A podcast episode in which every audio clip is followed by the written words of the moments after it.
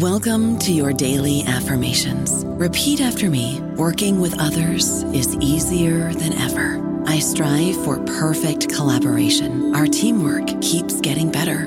Yeah, affirmations are great, but Monday.com can really get you the teamwork you desire. Work together easily and share files, updates, data, and just about anything you want all in one platform. Affirm yes to start or tap the banner to go to Monday.com.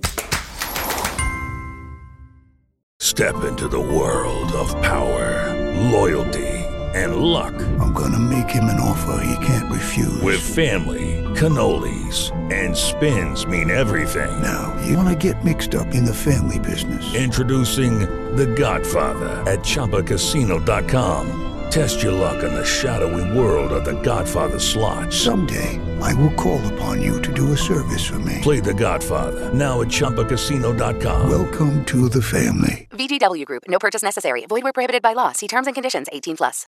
Hola, esto es New Books Network en español. Buenas tardes, buenos días, buenas noches. Eh, esto es el podcast Otras Voces del Caribe dentro de la red New Books Networks en español. Este es un podcast que se hace desde la orilla del lago Michigan. Este es el primer episodio del año 2022 y me encanta que estemos como construyendo ciclos.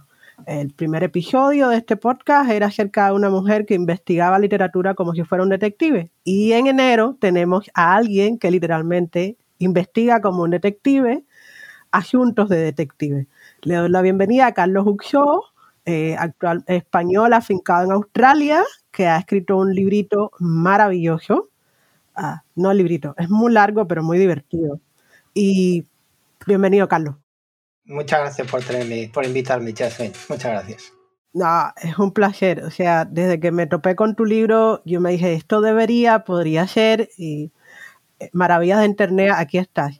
Ok, el libro se llama El género policial en Cuba, novela policial revolucionaria, neopolicial y teleserie. Así que se pueden imaginar, estimado público, que esto va para un ride espectacular. Pero vamos a empezar por el principio. Este podcast es un lugar, es un podcast muy, muy organizado. El doctor Carlos Uxó es Senior Lecturer en Monash University, Melbourne, Australia, y ha trabajado en la Trope University, también en Melbourne, en Dublín y en la Correspondence School de Wellington, Nueva Zelanda. Es un hombre que viaja mucho. Comenzó su carrera como especialista de la escritora española Carmen Martí Gaite y después hizo un salto del que nos va a hablar eventualmente y empezó a escribir sobre la narrativa cubana del periodo revolucionario, con énfasis en el género policial y la representación de personajes afrocubanos. Eh, la investigación de Carlos se centra en los modos en que determinadas políticas culturales se materializan en la narrativa y en los modos en que la narrativa influye o socava políticas culturales y percepciones de las personas.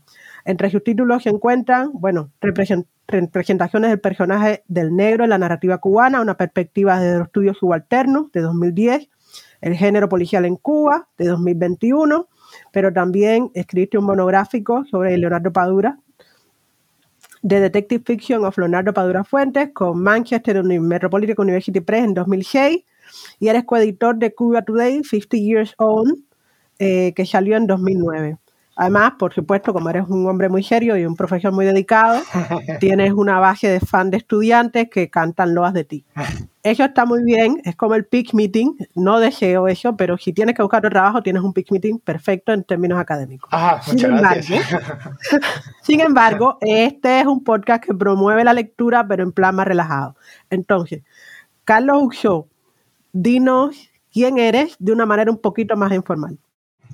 Pues eh, bueno, como has dicho, yo nací en, España eh, y estudié filología hispánica en la Universidad Complutense. Eh, pero bueno, cuando terminé, por una serie de razones personales y profesionales también, decidí que quería salir de España y bueno, entonces el Ministerio de Asuntos Exteriores de España enviaba gente a enseñar por todo el mundo y a mí me enviaron a Nueva Zelanda, que era un lugar eh, que tuve que buscar en el mapa realmente. Wellington, estamos hablando de también cuando en el, cuando en, cuando el mundo no existía Internet, digamos. Entonces irse a Nueva Zelanda era una gran aventura porque suponía desconectarte completamente, básicamente, de, tu país, de tu familia, de todo. Eh, después de un año enseñando español allí, eh, me enviaron a Australia eh, que casi, casi tuve que buscar también el mapa, por lo menos la universidad a la que mandaron. Eh, pero bueno, eso fue como una segunda aventura y yo creo que ahí fue cuando descubrí algo muy importante. Eh, en Australia descubrí que casi todo lo que había aprendido en la Facultad de Filología de la Universidad Complutense era canónico, tradicional, nada crítico y desde luego un poco pasado de moda. Eh, en Australia descubrí que se puede estudiar la literatura desde un punto de vista feminista, desde un punto de vista marxista, que se puede, mm, eh, el postcolonialismo es importante, entonces mm, me cambió mucho la forma de, ver la literatura. Eh, por eso, en su momento decidí dejar de, bueno, primero continué con los estudios de literatura española, hice, me convertí en especialista en la escritora Carmen Martín Gaite, hice mi máster sobre ella, pero ya poco a poco mm, fui cambiando y fui interesándome más eh, por Cuba, digamos, por la revolución cubana sobre todo. Eh, y bueno, un día tú, yo tenía que dar unas clases en la universidad y me pidieron que diera unas clases sobre la película Fresa y Chocolate. Yo entonces no sabía absolutamente nada de Cuba, de la santería, eh, y fui al, al, profesor que me pidió que diera las clases, fui a quejarme, parece que yo no sabía, más que quejarme, decirle yo no sabía nada de Cuba. Entonces, un momento que me cambió la vida, él me dijo, ven conmigo. Me llevó a la, biblioteca, me dijo, empiezas por este libro y cuando llegues, cuando te hayas leído el libro número 40 o 50 sobre Cuba, podrás dar una clase perfecta sobre fresa y chocolate, la santería y lingüística. Y bueno, entonces me pareció una barbaridad, pero, pero bueno, pues eso, me leí un libro, luego otro, luego otro y hasta hoy he seguido leyendo eh, literatura y sobre Cuba, que es lo que más me interesa. Y bueno, eso me llevó a, cuando se acabó mi contrato en Australia, me llevó a Irlanda, después me llevó de vuelta a Australia, entonces he dado muchas vueltas por el mundo. Eh, espero ya eh, asentarme aquí, ya tengo familia, etcétera, y bueno, ya me considero australiano. Pero eso es un poco lo que, cómo ha ido cambiando mi vida, eh, buscando otra forma de ver la literatura. Bueno, lo de otra forma de ver la literatura te lo llevaste como hasta el fondo porque, eh, o sea, una de las cosas fascinantes de encontrarse con tu libro en cualquier catálogo es que hay muy poca producción eh, académica, hmm. incluso, incluso en términos de crítica literaria sobre eh, la literatura policial cubana. Tú mencionas en tu introducción que hay una gran fascinación, parte comercial, parte, yo diría que parte de la, el exotismo ¿no? de la misma revolución cubana con la producción de Leonardo Padura, que de hecho ha ensombrecido a sus contemporáneos y también a la producción anterior. Entonces, en ese sentido yo creo que tu libro es muy valioso, pero como tú eres el autor y esta es tu entrevista, dime, dinos de qué se trata el libro, cuál es tu proyecto con él. Pues en principio tienes razón con lo de con lo de Padura. Entonces yo me planteé cuando iba a escribir el libro que lo más importante, una de las eh, ideas más importantes era demostrar que eh, antes y después de Padura ha habido mucho más. Entonces, eh, digamos que si alguien se compra este libro para estudiar mucho, mucho Padura, mejor eso lo puedo encontrar en otro sitio porque a mí me parece que había, una fijación con, Leonardo Padura, que me parece un escritor extraordinario y sobre el que yo edité un monográfico, el primer monográfico, de hecho el primero que se publicó en el mundo sobre Leonardo Padura lo edité yo, pero descubrí que había mucho más. Entonces, ¿qué es lo que intento con este libro? Quizá demostrar tres cosas, eh, o estudiar, analizar. Primero, que el, que el policial revolucionario está muy ligado a, lo que ocurría en Cuba en los años 70, a partir del año 71, el comienzo del quinquenio gris, eh, la, petición o la exigencia de que la literatura fuera un mecanismo para apoyar a la revolución, ¿no? la literatura como una, un arma para la revolución. Y en eso, e, esa idea que es genérica, es que está muy, muy estudiada, cómo se concretiza en el género policial. ¿sí? ¿Cómo sirve el género policial para, ello?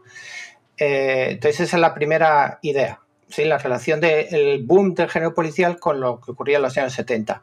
Eh, después estudio cómo decayó eso, de hecho, con mucha rapidez. Entonces hubo un boom en los años 70, pero ya a partir de los años 80 eh, la literatura policial cubana empieza a decaer muchísimo. Los años 80 es como un proceso muy largo de, decadencia que se estudia en relación a lo que estaba ocurriendo en Cuba. ¿no? El, año 80 es el Mariel. Entonces ya eh, toda la épica inicial de la revolución, como que la gente deja de creérsela. Eh, y hay una desconexión entre la épica que intenta expresar esa novela policial y lo que la gente está viendo en la calle. Eso es en los años 80 y esa decadencia estalla o llega a su final en los años 90 con el periodo especial que coincide también con la publicación de la primera novela de eh, Leonardo Padura, Pasado Perfecto, en 1991, irónicamente, exactamente 20 años después de que comenzara el proceso. Entonces lo que estudio también es cómo el neopolicial está ligado al periodo especial, a todas las descreencias de entonces, toda la crisis, cómo intenta reflejar ese cambio en la mentalidad de, digamos, de los cubanos. Lo que están viviendo los cubanos lo refleja mucho mejor el neopolicial que ese policial revolucionario que sigue existiendo y sigue publicándose hasta hoy en Cuba. Eh, después de eso, lo que me interesó, y luego podemos hablar de ello, es la relación con las teleseries policiales. Porque se ha discutido mucho la novela, la novelística, la narrativa en general, cuentos y novelas, pero digamos que muy poca gente había hecho la conexión con lo que estaba ocurriendo en la televisión. Cuba es el primer país del mundo que tiene una televisión nacional, un sistema nacional de televisión, el primer país del mundo. Eh, eh, eh, mucha gente no lo sabe, pero incluso, claro, por otras razones en Estados Unidos, que estaba muy desarrollado, no podían tener un sistema nacional porque la extensión es mucho más grande. Digamos que es relativamente más fácil crearlo en Cuba, pero fue el primer país del mundo. Y eso le da una importancia a la televisión cubana que no tiene en otros países. Obviamente, cuando llega la revolución, Fidel Castro se coloca delante de una cámara y, y, le sale la cosa muy bien, mucho carisma, y la revolución dice, hay que explotar la televisión como sea, en todas las formas que sea. Y a alguien se le ocurre, bueno, pues vamos a educar a las masas, ¿cómo? Con, con, algo que las masas conocían ya, que son teleseries policiales. Entonces empiezan a crear ahí teleseries policiales eh, que llegan hasta, hasta hoy. Entonces las teleseries policiales en Cuba eh, tú lo sabrás, se, proyecta o sale en la televisión en la hora de máxima audiencia, los sábados por la noche. Eh, el momento de que hay más personas viendo la televisión es cuando durante 30 años o 40 años han ido colocando las teleseries policiales. Entonces me parecía que había un fenómeno muy importante que debía, que debía estudiarse. Y eso es lo que hice en mi libro.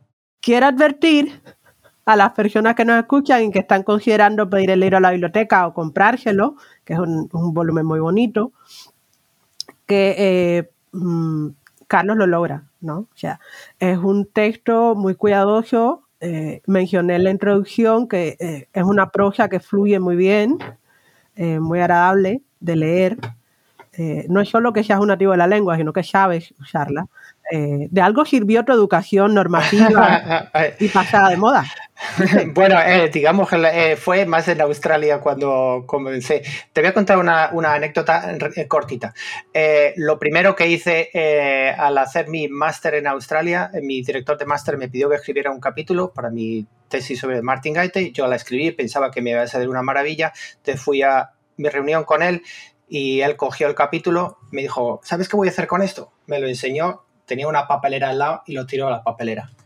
Me dijo, este estilo de escribir es, eh, es inaceptable. En el mundo anglosajón o hoy en el siglo XX, ya no entonces era el siglo XX, eh, ya no se puede escribir así. Lo escribes otra vez eh, y empezamos desde cero. Y bueno, eso ya me demostró que tenía que escribir de otra manera, siempre intentando evitar a mí me molesta mucho el estilo tremendamente barroco e imposible de seguir. Parece que estás escribiendo para expertos demasiado expertos, no demasiado expertos, sino para, para las tres personas que te van a entender. Entonces, mi libro lo que intenta es eh, llegar a más gente. Sí. En ese sentido, es, también como un policial llevando un mensaje ideológico, ¿no? sí. a más gente. Oye, has mencionado algo que me lleva hacia la segunda, hacia la nueva pregunta de esta entrevista. Eh, porque dices, o sea, mencionaste que te formaste en la Complutense, pero ahora me dices que en realidad, como que entre comillas, aprendiste a escribir ese estilo que podemos disfrutar en tu libro en Australia, lo cual es una paradoja, tienes que admitir. Sí, desde luego.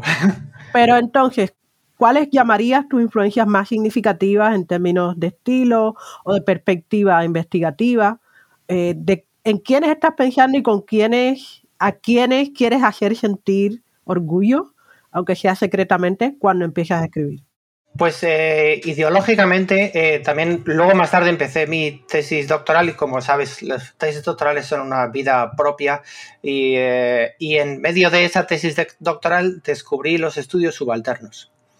Y, y, eso fue para mí como, como el, digamos, el recomienzo, el resetear mi vida ideológica, cómo ver la literatura. Los estudios subalternos, primero, insisten mucho en que la eh, sobre todo el grupo latinoamericano, que, las cosas no se escriben para los especialistas. No estamos escribiendo para las tres personas que no pueden entender, sino que hay que intentar un poco eh, eh, hablar para todo el mundo.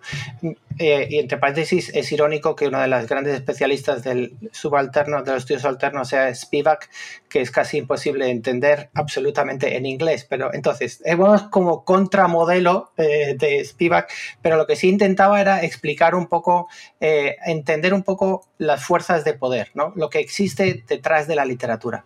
La literatura mm, no es quizá como me enseñaron un poco en, la Complutense, no es aprender a poner adjetivos bonitos y frases, eh, em, eh, frases adecuadas, sino que hay mucho más detrás. Entonces lo que me interesaba encontrar es todo el aparato ideológico que existe detrás de la literatura.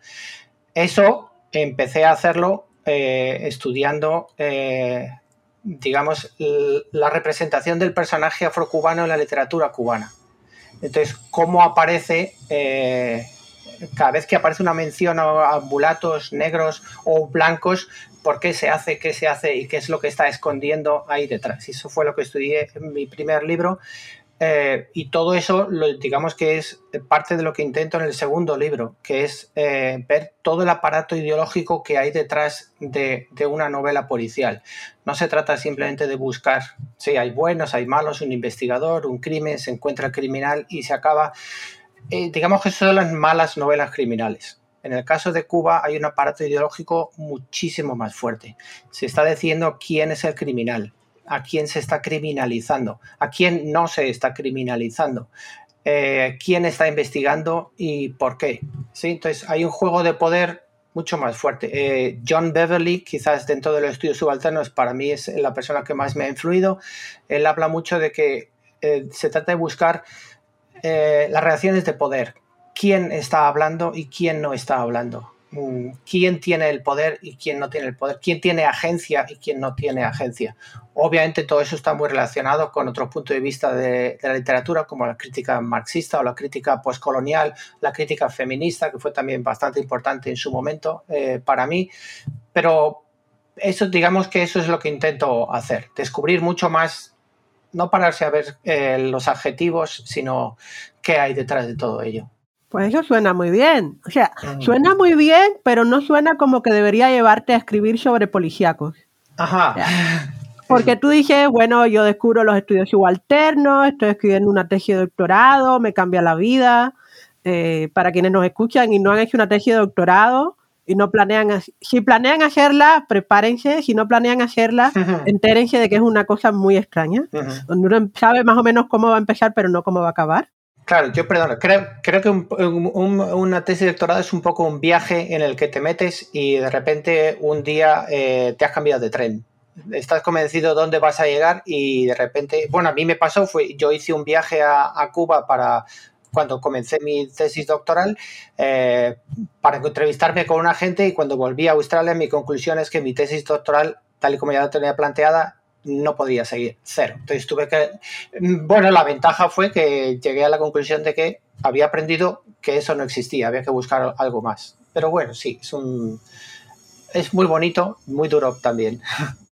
Ya, pues entonces es perfecto, pero como decía, es como, o sea, estudios subalternos, descubrimiento, la realidad social, eh, la representación del personaje afro, afrocubano, todo muy bien. Pero ¿cómo se hace el salto de personajes afrocubanos y pensar en agencia en quien no habla a policial y neopolicial? Porque yo puedo ver que en el policial, estoy de acuerdo contigo, en el policial cubano hay un discurso ideológico muy claro acerca de construir a las personas, construir no, describir y categorizar a las personas que están excluidas del proceso, etcétera, etcétera.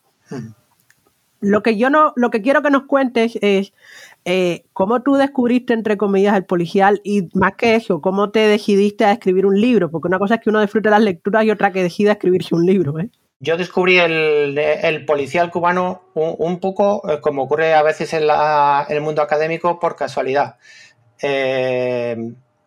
a un amigo me dio un, un libro de un escritor y me dijo, este escritor que se llama Lorenzo es muy, muy simpático, lo he conocido, eh, me gusta su libro y además es afrocubano y algunas veces habla de lo afrocubano. Entonces yo pensé, pues me voy a leer este libro de Lorenzo a ver si lo puedo incorporar en mi primer libro. Eh, este Lorenzo obviamente se llama Lorenzo Lunar, es uno de los escritores, eh, o para mi gusto, el mejor escritor que hay ahora de, de policial en Cuba eh, me he hecho muy amigo suyo, lo he visto muchas veces, pero eh, eso me llevó a descubrir de repente el mundo del, policial. Eh, todo eso coincidió también con el boom Padura, que tuve la suerte de conocer en un viaje a, La Habana y sobre el que hice mi primer el, libro editado. Entonces, digamos que la cosa ocurrió casi por casualidad, pero me fue llevando poquito a poquito. No es que un día estuviera haciendo el libro y, dije, ahora voy a hacer el policial, sino que había una conexión que en principio parecía pequeñita, eh, que se fue desarrollando. Mm, entonces me di cuenta que, bueno, hasta cierto punto se podía aplicar el mismo sistema de pensar qué es todo lo que hay detrás de, cuál es todo el aparato ideológico que hay detrás de, del policial eh, cubano. Entonces, bueno, mm, descubrí que, bueno, alguien ha, ha descrito el policial, el, policial revolucionario como un mecanismo de control y prevención. Y, y, bueno, ahí fue lo que intenté descubrir, cómo se controla, cómo se previene, cómo se enseña toda la didáctica entonces me estaba interesando cada vez más en la década de los 70 en Cuba eh, todo el proceso eh, del quinquenio gris eh, centrado en el mundo cultural, ¿no? Todas las polémicas que existen en los años 60 como que desaparecen en los años 70 porque no hay espacio para la polémica, claro.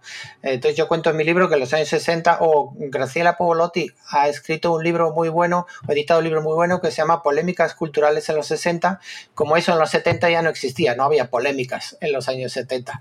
Eh, el señor Pavón Tamayo eh, eh, que estuvo al frente del quinquenio gris, se aseguró de que eso no existiera. Mm, pero yo creo que muchas veces eso ha dado pie a pensar que las cosas fueron mucho más fáciles. Eh, hay mucho más detrás de ello. Cómo se entra, cómo se, cómo se, cómo se lleva eso a la población, ¿no? Eh, sobre todo también cómo se llevaba eso a la población en el sentido que había que enseñar de una forma popular a la población. O sea, no se trata de hacer una literatura para las élites, eh, sino la literatura para que cualquier oficinista o cualquier obrero en la guagua camino del trabajo se pudiera leer un par de capítulos eh, o por la noche sobre, y de ahí aprender eh, de qué, qué es la revolución, qué es lo que intentaba hacer la revolución, hacia dónde quería ir la revolución. Eso a mí es lo que más me ha interesado en este proceso. Por eso, digamos que cambié de los personajes afrocubanos a la, a la novela criminal. Eh, es cierto también que entonces se estaba poniendo muy de moda eh, en, el mundo los estudios de la novela criminal, y, pero bueno, en la academia también quizás nos movemos así, de repente descubrimos algo y queremos, y te está ayudando, ¿no? Porque están saliendo muchas publicaciones al respecto. A mí no me parece mal, o sea, eh, claro, yo estoy lejos de ser una conocedora de la producción académica sobre literatura policial en el mundo, pero la perspectiva de tu libro me parece muy satisfactoria precisamente por el énfasis, o sea, para mí, eh, pasar de em, editora y de, periodista cultural y editora a ratos a investigadora de literatura ha significado, por ejemplo, reconocer mis propios puntos ciegos en términos de formación porque yo crecí leyendo esa literatura. Yo fui, ¿no? Yo era el sujeto al que estaba orientada esa producción para formarme en términos ideológicos. Y agradezco mucho eh, textos como los tuyos y los de otras personas eh, que escriben, que piensan sobre el, el espinazo de la política cultural para eh, reconciliarme de cierta manera con mi pasado, ¿no? O sea, yo recuerdo emocionarme muchísimo eh, pensando en explosión en talla, leyendo explosión en talla piedra, Mm. porque yo crecí junto a la refinería Nico López, entonces la idea de la explosión no era, no era una ficción para mí, ¿no? Eh, y, y cosas similares. Y, y a, a ver, Lorenzo Lunar es un tipo genial, recomiendo sin ningún tipo de reserva su literatura y su librería, eh, La Piedra Lunar, allá en el centro de la isla. Eh, esto nos lleva a otra cosa, el índice de tu libro, ¿no? Ah, aquí está. Eh, tú tienes, tú has distribuido tu investigación en cinco capítulos. El primero es, se dedica básicamente al concurso aniversario del triunfo de la revolución, que es como eh, la entrada, en tu tesis es la entrada a la implementación, eh, la implementación literaria de una idea política. La génesis, sí. El capítulo 2 es el nacimiento del policial revolucionario, periodo 1971 al 78. Capítulo 3, la decadencia del policial revolucionario, 1979-1990. Capítulo 4, el neopolicial, con foco en Leonardo Padura, Amir Valle y Lorenzo Lunar. El capítulo 5 son las teleseries policíacas cubanas, que funcionan entre comillas como, un, como un- una cápsula en sí misma, porque ahí regresas en el tiempo y Ujú. haces un paneo desde el inicio de la producción audiovisual, desde el sector 40, que ya era un mito cuando yo llegué a este mundo. Vamos a aclarar para que nadie, nadie piense que yo soy tan mayorcita. Bien. Hasta, eh, bueno, cubres teleseries de, hace, de hasta hace dos años, ¿no? Sí, tras la huella, que to- bueno, todavía está, tra- eh, tras la huella todavía continúa, sí. todavía, todavía continúa. Entonces, debo admitir que a mí el capítulo que más me llama la atención es el de las teleseries policiales, precisamente por su singularidad. Eh, o sea, de la literatura policial la gente de vez en cuando escribe, tal vez no con toda la, la amplitud o la perspectiva crítica que uno desearía, pero uno puede encontrar bibliografía. Pero de la televisión, en tanto hecho eh, eh, temporal y difícil de conservar, y especialmente de géneros populares o de baja calidad, como las teleseries policiales o las telenovelas, se habla muy poco. O se escribe, se habla mucho y se escribe muy poco, ¿no? Y hay una cosa que yo aprecio especialmente de tu, eh, de tu análisis eh, de las teleseries, y es la mención sobre las relaciones de género en la teleserie 1, que ahora me arrepiento ujú, de no haber visto. ajá. Entonces, tú nos puedes hablar un poco, primero, de qué fue lo que, o sea, cuáles creen que son mm, tus mayores logros o intervenciones con este capítulo específico de las teleseries y después un poquito acerca de las relaciones de género en el policial cubano, en el audiovisual policial cubano. Pues em, eh, bueno, yo empecé a estudiar las teleseries porque en un congreso de, de la American Studies Association que, se, que ocurrió en Washington, yo di un panel, una ponencia y alguien del público al final, una mujer cubana cuyo nombre eh, debería haber apuntado, pero le doy las gracias profusamente, aunque no sé quién es, me dijo, debería relacionar todo eso con las teleseries. Eh, yo entonces no había visto ninguna y me convertí pues en un... eh, un friki de las teleseries policiales cubanas. Las he visto todas, afortunadamente casi todas están en, en YouTube. Algunas, de hecho, me, dio, me regalaron algunas copias de Sector 40 y Móvil 8, me regalaron de, en el ICRT, el Instituto Cubano de Radio y Televisión, en La Habana. Eh, entonces lo que yo pude ver es como, de hecho, Sector 40 y Móvil 8 son anteriores a las primeras novelas policiales. Entonces ahí ya aparecen muchas cosas que luego van a aparecer en el policial cubano. Eh, normalmente hasta ahora creo que se había dicho el policial cubano se inventó a partir del año 71, tal. Bueno, en realidad están copiando ideas que ya te habían aparecido en la televisión. Eh, ideas, por ejemplo, de la siempre más importante el trabajo en equipo más que el héroe.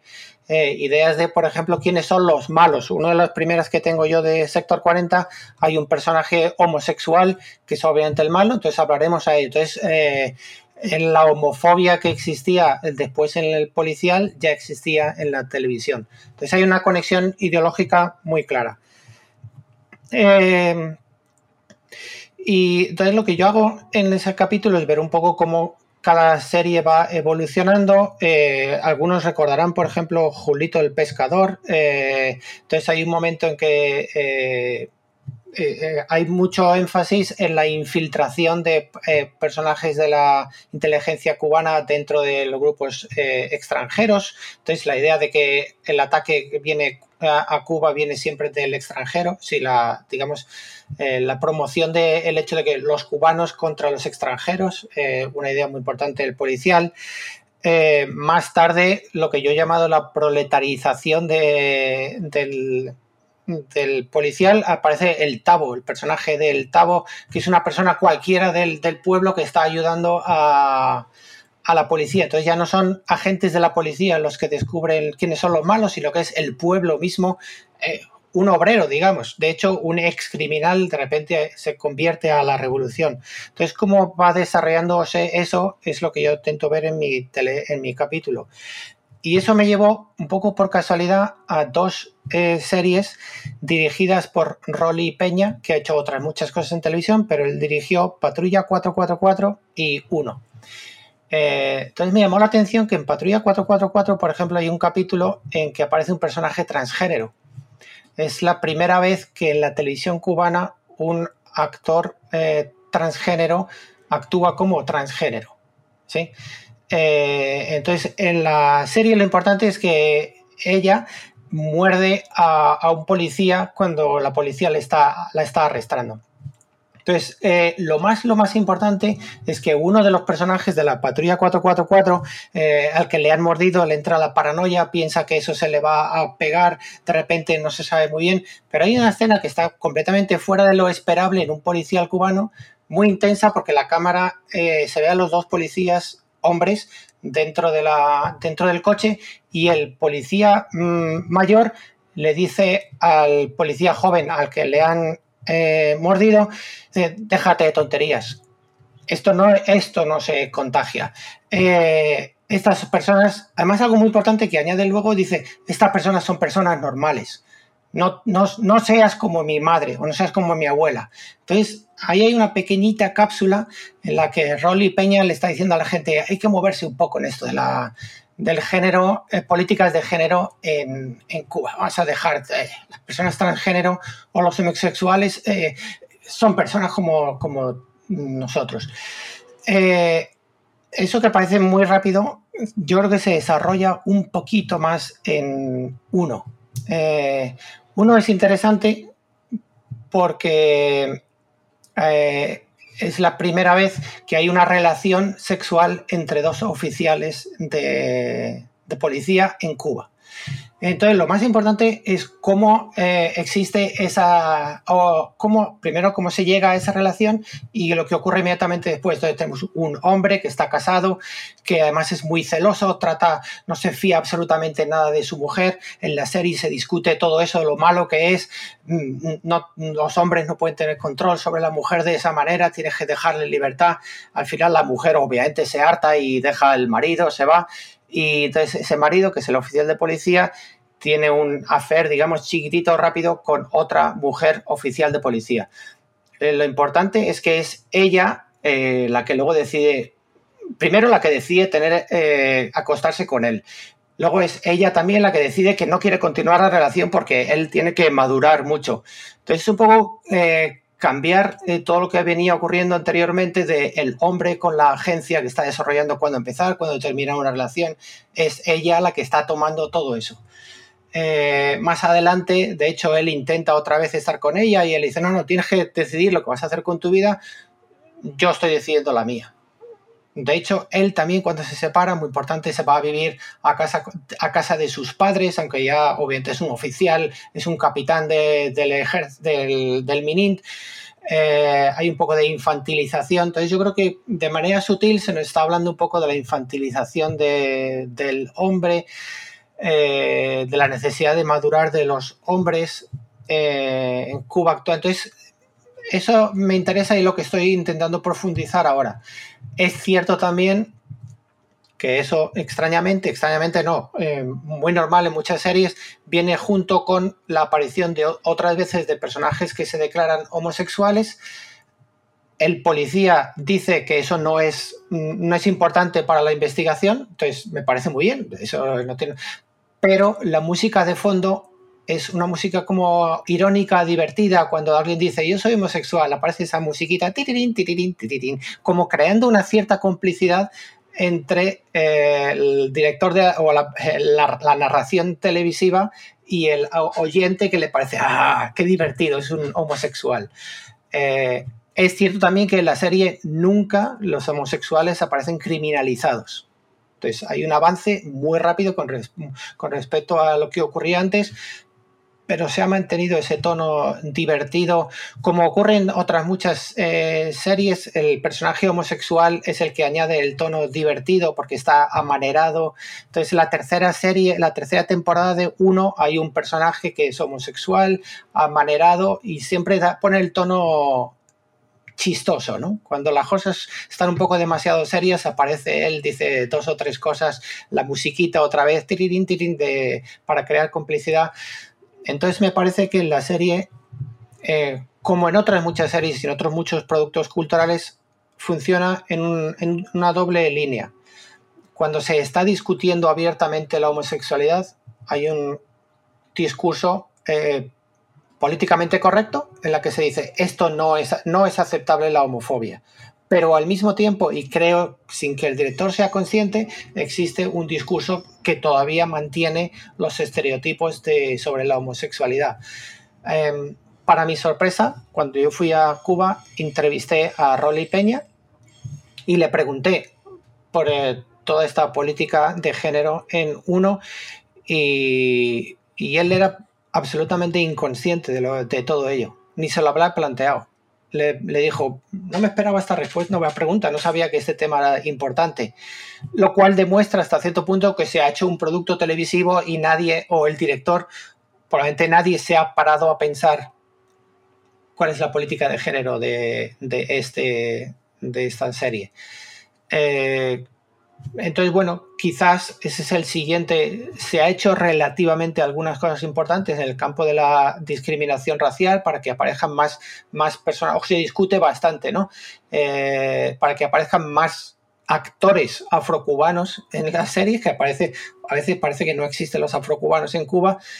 Creo que el siguiente paso será que aparezcan eh, personajes eh, de la comunidad LGTB en series en las que ese no sea el, tema, ¿no? Porque se ha hecho en Cuba algunas series en las que se discute el tema, se habla mucho del tema, pero entonces parece que el capítulo acaba y eso ya ha desaparecido. Yo creo que esa normalización no existe todavía en, uno. Eh, entonces, bueno, es un paso importante. Parece que existe una concienciación pequeñita eh, lamentablemente al mismo tiempo que uno se transmite tras la huella, que empezó a hacerse en 1985, si no me equivoco, y todavía continúa hoy, donde jamás existe ningún tipo de discurso de género. Eh, entonces, ves algunos episodios de Tras la huella, los que puedan verlo, en el que... Mm, hay obviamente eh, situaciones de violencia doméstica, pero eso no se discute porque este capítulo va sobre el robo de cervezas en una fábrica. Eh, entonces la violencia doméstica como que aparece, pero a nadie le parece importante que eso se discuta. Eh, no sé, eh, creo que hay avances pequeñitos, pero falta todavía mucho por profundizar, por darse cuenta de que hay que hacer capítulos detrás la huella sobre la violencia doméstica, que es un problema en Cuba como en otros países, claro. Entonces me parece que habría que avanzar mucho más en ese sentido.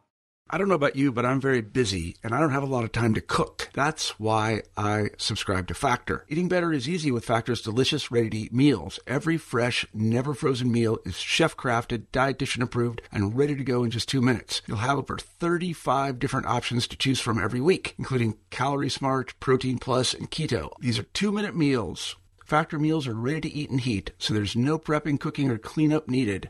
They're flexible for your schedule Get as much or as little as you need by choosing your meals every week. Factor is the perfect solution if you're looking for fast, premium options with no cooking required. Sign up and save. We've done the math, and this is important. Factor is less expensive than takeout, and every meal is dietitian approved to be nutritious and delicious. Head to factormeals.com slash NBN50 and use code NBN50 to get 50% off. That's code NBN50 at factormeals.com slash NBN50 to get 50% off.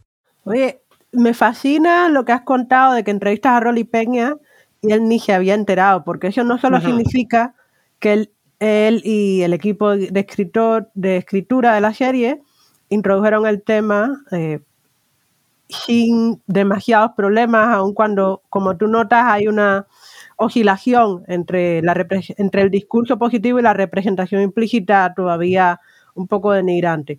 Pero me deja pensando también que la censura no intervino para decir esto no es aceptable. E incluso vi en tu, en tu texto y recuerdo haber vis- oído a Kirian comentar. Kirian Gutiérrez interpreta Sí. al personaje transexual en el capítulo que referiste, que muerde al policía. Kirian ha dicho en numerosas ocasiones en entrevistas que recibió muchísimo respeto del equipo de producción, Sí. de las del equipo de asesoría del MININ, que siempre se Mm. refirieron a ella en términos femeninos. O sea, hay una eh, hay un arco ahí. Cuando, cuando tú me hablas de eso y del pasado, yo recuerdo en su propia guerra, que es la serie que tiene al Tavo como protagonista, el padrino del Tavo es un, es un santero homosexual. Sí. Y hay un periodo de la vida del Tavo en que él se tiene que quedar en casa de, de la Toña. Ujú. De hecho, le dicen la Toña al personaje porque su mujer lo ha votado. Pues claro, no puede entender qué hace él mezclándose con toda esa, con toda esa gentuza. Y no hay ningún momento de cuestionamiento sobre la masculinidad del Tavo por estarse quedando en casa Hmm. de un hombre homosexual. Y fueron cosas, claro, yo era una niña, yo era una adolescente cuando transmitieron su propia guerra. Eh, y, y es también elocuente el hecho de que recuerdo que en mi familia eso nunca se discutió, ¿no? O sea, su propia guerra era un tema de discusión, igual que la telenovela, Ujú. y, y ese elemento eh, nunca, nunca salió a colación. La, la, la heterosexualidad del Tavo nunca estuvo en, en solfa porque se estuviera quedando con la Toña. Es interesante, ¿no? O sea, me alegra esto porque no, te pone, a- le pone a uno a pensar, ¿no? Esa es la idea del libro, supongo. Sí, yo- creo que ese- es un tema del que se ha discutido y me gustaría pensar más, o, o quizás si alguien está pensando en un doctorado, que lo hago. Eh, eh, eh, porque hay un personaje que es homosexual y santero en un momento en que hay muchísima homofobia y muchísima eh, pensamiento en contra de las religiones afrocubanas, pero de repente se convierte un poco como, casi como el, el héroe, porque es el padrino del personaje principal, que es el gran héroe. Y ahí en ningún momento hay ninguna connotación negativa sobre la Toña. De hecho, cuando a la Toña la matan, eh, lo matan, eh, de repente es una gran tragedia y el Tabo está terriblemente enfadado o, o con lo que ha ocurrido. Entonces, hay una contradicción eh, bastante grande que me gustaría entender, sí. Sí. Oye, has hablado cantidad del capítulo que a mí me gustó, me, me dejó loquita, porque soy una millennial y me gustan los audiovisuales, pero eh, esto es sobre ti también. Entonces, ¿me puedes decir, vamos, admítelo, siempre hay una parte que le gusta a uno más que otra. Entonces, ¿cuál es tu capítulo favorito del libro? ¿Cuál es el que te dio más placer investigar o escribir? Eh, pues me gustó muchísimo el, el capítulo escribí sobre cómo se creó el, eh, el, el concurso aniversario del triunfo de la revolución, eh, quizá porque suponía también hacer un poco más de historiador, más que de literatura en sí, de historiador y de buscar gente que había estado allí y un poco casi también labor arqueológica, ¿no? porque la, obviamente las personas que participaron en aquel proyecto eh, ya son bastante mayores, estamos hablando del año 71. Eh, pero bueno, tuve la suerte de, de eh, entrevistar a varias personas que estaban allí. Eh, no solo Armando Cristóbal, eh, que fue el, ganador de las dos primeras ediciones del concurso y que, participó mucho en ello, sino una persona que estuvo como administradora, digamos, en el MININ, o sea, que no era oficial del MININ, pero participó mucho en el desarrollo del concurso. Entonces ella me habló, eh, que es algo que yo no sabía, claro, todo el mundo hablaba, en, todos los artículos se decía, se decidió en el año 71 crear el concurso, que es algo que a mí y a los historiadores les crea muchos problemas, ¿no? Eso de se decidió, no puedes utilizar una pasiva, se decidió quién, qué, quién fue exactamente la persona que lo hizo. Y después de mucho trabajo yo encontré los nombres de exactamente las dos personas que lo crearon, que fueron dos hermanos, de hecho, eh, los hermanos Bollón de España, eh, uno de ellos trabajaba en el MININT y su hermano trabajaba en el Consejo Nacional de Cultura. Eh, entonces, cuando en el año 1971 se publica Enigma para un domingo de Cárdenas Acuña, la primera novela policial eh, publicada en la Revolución, se convierte en un éxito impresionante. Vende muchísimo más de lo que de lo que él mismo, de lo que Cárdenas Acuña pensaba que iba a vender. Y estos dos hermanos dicen, aquí hay algo, aquí tenemos que hacer algo porque porque esto es la base para la didáctica. Estamos buscando algo, un género que sea popular y que nos permita hablar de lo que está haciendo la revolución en contra de los ataques hacia la revolución.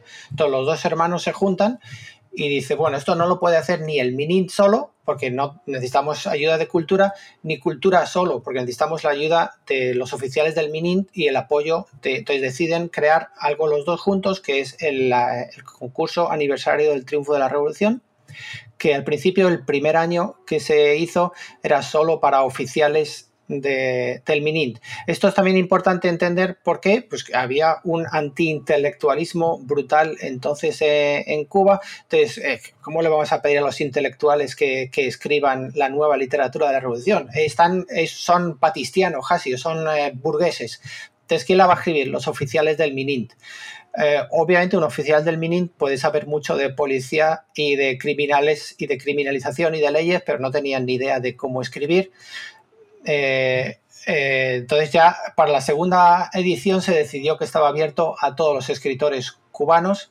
Entonces yo lo que estudio es cómo se, cómo se creó, por qué cambia eso, qué relación tiene, aunque parezca una tontería, con el, por ejemplo, con la campaña de alfabetización. La campaña de alfabetización en Cuba lo que intentaba es llevar a la cultura a las masas. Eh, una vez que se ha alfabetizado a todo el mundo, hay que darle de leer algo que no sea, por ejemplo, Paradiso, de Lezama, eh, porque nadie lo entiende. Que no sea incluso eh, Alejo Carpentier, porque eso es una literatura bastante compleja. Entonces lo que se pensó es, bueno, pues como primer paso para llegar a Carpentier, vamos a escribir una literatura que sea mm, simple, eh, clara, muy didáctica, con buenos y malos, que cualquier persona pueda, pueda entender. entonces, por todo ello, yo creo que el, el concurso aniversario de la Revolución eh, es muy importante.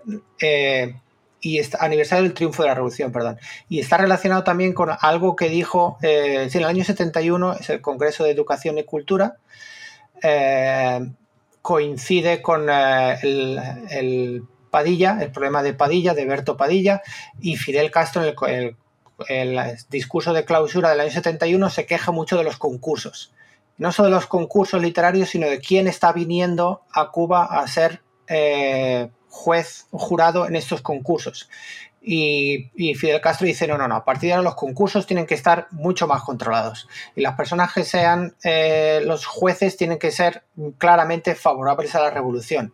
Entonces lo que se crea es pues, un concurso en que los jueces son oficiales del MININT ahí no hay posibilidad de darle el premio a la persona equivocada, entre comillas, como ocurrió con el caso de Padilla. Entonces se crea este concurso y así se le vende al, Ministerio de Cultura y al MINIT, ¿no? Pues tenemos el, control absoluto de lo que ocurre en este, eh, en este género. Em, mm, ¿Por qué es importante esto también? Bueno, porque se le dio todo el apoyo oficial y bueno, para que se haga todo el mundo una idea, eh, entre 1978 y 1983 el 40% de las novelas publicadas en Cuba eran policiales. El 40%, o sea, un país que no publicaba demasiado, obviamente, porque no tenía dinero para hacer eh, casi todas y las tiradas masivas eran de policiales. Eh, entonces, eso juega un papel importante eh, en, la, yo creo que en la evolución de, los cubanos. Tú has leído Expresión Entrada de Pedra, eh, todo cubano que yo he conocido ha leído policiales, sobre todo de una serie, de una generación. Y todos los cubanos han visto estas teleseries. O sea, no es... Eh, todavía en España o en Australia te puedes encontrar muchísima gente que lee literatura y nunca ha leído una novela de policial. En Cuba en los años 70 y en los años 80 no existía. Todo el mundo había leído eh, policial y lo había discutido y los conocía.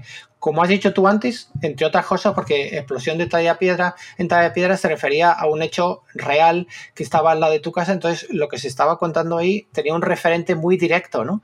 Entonces, si una novela hablaba de un, de un boicot que estaba ocurriendo en Cuba, es que era real. Eso estaba en las noticias. Y en las noticias salía también que habían pillado a un espía de la CIA en... Entonces, las novelas mm, no, no eran tanto ficción, era, pues, hasta cierto punto, la realidad de los cubanos. Por eso, por eso atraía y, era muy importante, ¿no? Eso creo que hay que entenderlo también para, para, para darse cuenta de lo importante que era todo eso para, para, los cubanos en los años 70, sobre todo. A ver, yo creo, mira, eh, no estoy segura de, estoy segura de que ya en los 90 el policial cubano pierde, el policial cubano publicado por el Menin pierde toda conexión con la realidad y su lectura se convierte en una experiencia eh, extraña, ¿no? Es como estar viendo literalmente el pasado, aunque los personajes supuestamente estén viviendo en el presente. Pero yo creo que incluso en los 80, a pesar de la crisis del Mariel, eh, y a pesar del creciente, la creciente desconexión entre el discurso épico oficial y la realidad cada vez más dura de Cuba, yo creo que en los 80 todavía funcionaba muy bien. Igual, ahora estoy recordando dos o tres cuentos humorísticos que parodian al policial cubano. Eh, tengo que rastrearlo y podemos hablar sobre eso algún día. Eh, oye, Carlos, eh, esto he disfrutado muchísimo esta conversación. Yo también. Pero el podcast también es para, eh, o sea, el podcast es para que gente se interese en la lectura y el podcast es también para que tú te quedes obligado a escribir más. Entonces, ahora, cuéntanos, después de este libro súper exitoso, que si no hubiera pandemia a lo mejor hasta harías un tour promoviéndolo. no, a ver, yo sí me imagino que, por ejemplo, te invitaran a la feria del libro, si no, si no tuviéramos la situación en la que estamos, porque eh, me gustaría, quizá en algún momento en el futuro. Mire, estoy planeando volver a Cuba en enero del 23, que es más o menos cuando ocurrirá la feria del libro. Intentaré a ver si puedo eh, de alguna manera. Eh, esto es emocionante, pero bueno, ahora que terminaste, entre comillas, de escribir sobre el neopolicial, ¿qué estás haciendo? ¿Cuál es el próximo? ¿Ya tienes un próximo proyecto o simplemente estás como leyendo y disfrutando? Bueno, en la academia eso de leer y disfrutar y descansar no existe. Publicas un día, un, martes sale tu libro y el miércoles te llama tu jefe y te dice, a ver, ¿qué es lo siguiente que vas a publicar? Eh, entonces, eh, lo siguiente, estoy haciendo dos proyectos, uno relacionado con lo que he hecho y otro eh, que te va a sorprender porque no tiene absolutamente nada que ver con nada de lo que he dicho hasta ahora. uno es para, una, para un libro que se publicará este año, creo, en, en McFarland. Eh, sobre precisamente el, eh, políticas de género en uno y tras la huella. Entonces eso será un, capítulo que saldrá en su momento y en ello estoy trabajando otra vez viendo más capítulos de tras la huella, etcétera, etcétera. Y, lo otro en que estoy trabajando, mm, hace algún tiempo yo me empecé a ser voluntario en una, en una organización eh, que existe en Melbourne sobre bicicletas entonces mm, recibimos bicicletas, las reciclamos y las regalamos. Las regalamos, no, son donaciones, reparamos y damos a refugiados, eh, gente que busca asilo político en Australia, gente que no tiene dinero para comprarla. Entonces, todo eso me hizo pensar sobre, eh, obviamente eso no existe en Cuba, pero sí existe un movimiento bastante grande para intentar promocionar el uso de la bicicleta en La Habana. Existe uno, por ejemplo, que quizás te interese, eh, Velo Cuba, que está dirigido por una mujer, eh, Naivis, muy interesante, un proyecto muy interesante en el que de hecho tiene también una política de género muy, muy clara. Es de eh, enfatizar el hecho de que las mujeres también pueden montar en bicicleta y del hecho de que las mujeres también pueden reparar bicicletas. Eh, entonces, digamos que no se trata, eh, tengo un amigo que escribe sobre este tema, no se trata solo del hardware de la bicicleta, es tener una bicicleta y que haya carriles de bicicleta, sino del software de la bicicleta, que es convencer a la gente de que se puede montar en bicicleta y, a las mujeres también, enseñarle a los niños, a las mujeres, eh, atraerles a, ese mundo. Y eso es lo que estoy haciendo. Hice entrevistas hace... El problema es que la pandemia me lo ha destrozado un poco todo. Eh, hice entrevistas justo antes de la pandemia y me gustaría hacer más, pero bueno, quiero estudiar un poco eso también. Entonces, algo que no tiene nada que ver con la literatura. Muy distinto. Bueno, a ver, puedes escribir después la presencia de la bicicleta en la literatura. sí. Yo recuerdo mm. unos cuantos capítulos tras la huella de robos de bicicleta.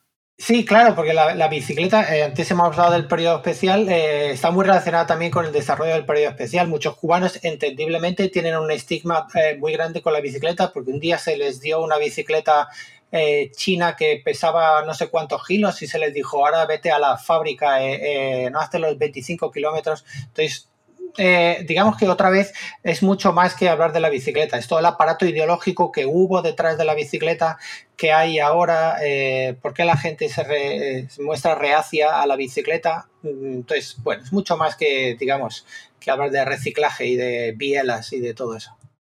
Pero sí que suena fascinante. cualquier investigación sobre cómo las personas piensan y cómo los objetos se convierten en, cómo los objetos adquieren sentidos culturales, está garantizado de ser emocionante. Yo no sé si te lo publicarán, pero que vas por un ride, vas por un ride. Desde luego. ok, estamos en el minuto 54. Me encanta hablar con profesores y profesoras porque mantienen el ritmo en la clase perfecto. Muchas gracias. Entonces, para capsular, para despedirnos, así por todo lo alto, dime por qué alguien debería comprar o, mejor aún, pedirle a la biblioteca de su comunidad o de su universidad que pida dos o tres ejemplares de tu libro? Pues eh, primero porque no existe, extrañamente no existe ningún otro libro escrito en español monográfico sobre el policial cubano. Existía eh, uno en inglés que ya ha quedado un poco, poco pasado por este, entonces no existe absolutamente nada eh, sobre el género policial. Segundo porque el género policial ha tenido en los años 70 y 80 una importancia muchísimo más de lo que hoy creemos y todavía existe, a ver, Leonardo Padura es el escritor cubano más vendido dentro y fuera de la isla. Entonces, eh, y, existe una conexión muy importante con lo que está ocurriendo y lo que quieren los cubanos. Y yo de tercero por las teleseries, porque eh, eh, las teleseries es un fenómeno cultural masivo de una importancia yo creo que no nos damos cuenta fuera de Cuba. Lo importante que son las teleseries policiales en Cuba. Lo voy a decir otra vez, se ponen eh, en horario de máxima audiencia durante los últimos 40 años. Eh, o sea, que es lo que maman, eh, han mamado los cubanos durante las ideas de criminalización, quién está dentro y quién está fuera de la revolución y cómo se ataca a los que están fuera de la revolución, aparecen ahí todas una detrás de otra. Entonces, a cualquiera que le interese ese tema, debería, leer, debería leer el libro y yo se lo eh, agradeceré mucho, claro. Eh, yo agregaría que el género policial en Cuba, novela policial revolucionaria, neopolicial y teleserie, es un texto de menos de 200 páginas con una escritura agradable, seria, de ritmo excelente, que apuesta por el análisis crítico y tremendamente consciente de la singularidad del tema que está tratando porque Cuba es una isla eh, no solo hermosa, sino también con una historia muy específica dentro del contexto del Caribe, dentro del contexto de América Latina y dentro del contexto de la Guerra Fría, cuyos efectos todavía se viven, y porque eh, Carlos Uxo ha prestado atención a algo que por desgracia no tiene, creo yo, suficiente foco en la academia a pesar de las modas eh, subalternas, feministas y postcoloniales, que es de qué manera consumimos y de qué manera el poder piensa la cultura popular. Eh, por eso, porque tú has mirado críticamente y con respeto un pedazo muy importante de la memoria emotiva de esta podcaster y de toda una generación, yo te doy las gracias de nuevo. Y te doy las gracias por haber accedido a conversar con nosotros. Pues yo te doy las gracias a ti por esta serie de podcasts que, tienes, muy interesantes. Los, anteriores, desde luego, muy interesantes. Los que vendrán, seguro que mejores. Eso espero. ¡Au! ok, nos estamos despidiendo. Esto ha sido Otras Voces del Caribe, un podcast de New World Networks en español. Estamos empezando el año 2022 desde la orilla del lago Michigan y desde el Océano Pacífico, la isla continente de Australia. Para quienes nos escuchan, buenas tardes, buenos días, buenas noches y que el amor les acompañe. Gracias por escuchar New Books Network en español. Judy was boring. Hello. Then Judy discovered ChumbaCasino.com. It's my little escape. Now Judy's the life of the party. Oh, baby, Mama's bringing home the bacon. Whoa, take it easy, Judy. The Chumba life is for everybody. So go to ChumbaCasino.com and play over 100 casino style games. Join today and play for free for your chance to redeem some serious prizes. ChumbaCasino.com. No purchase necessary. Void where prohibited by law. 18 plus terms and conditions apply. See website for details.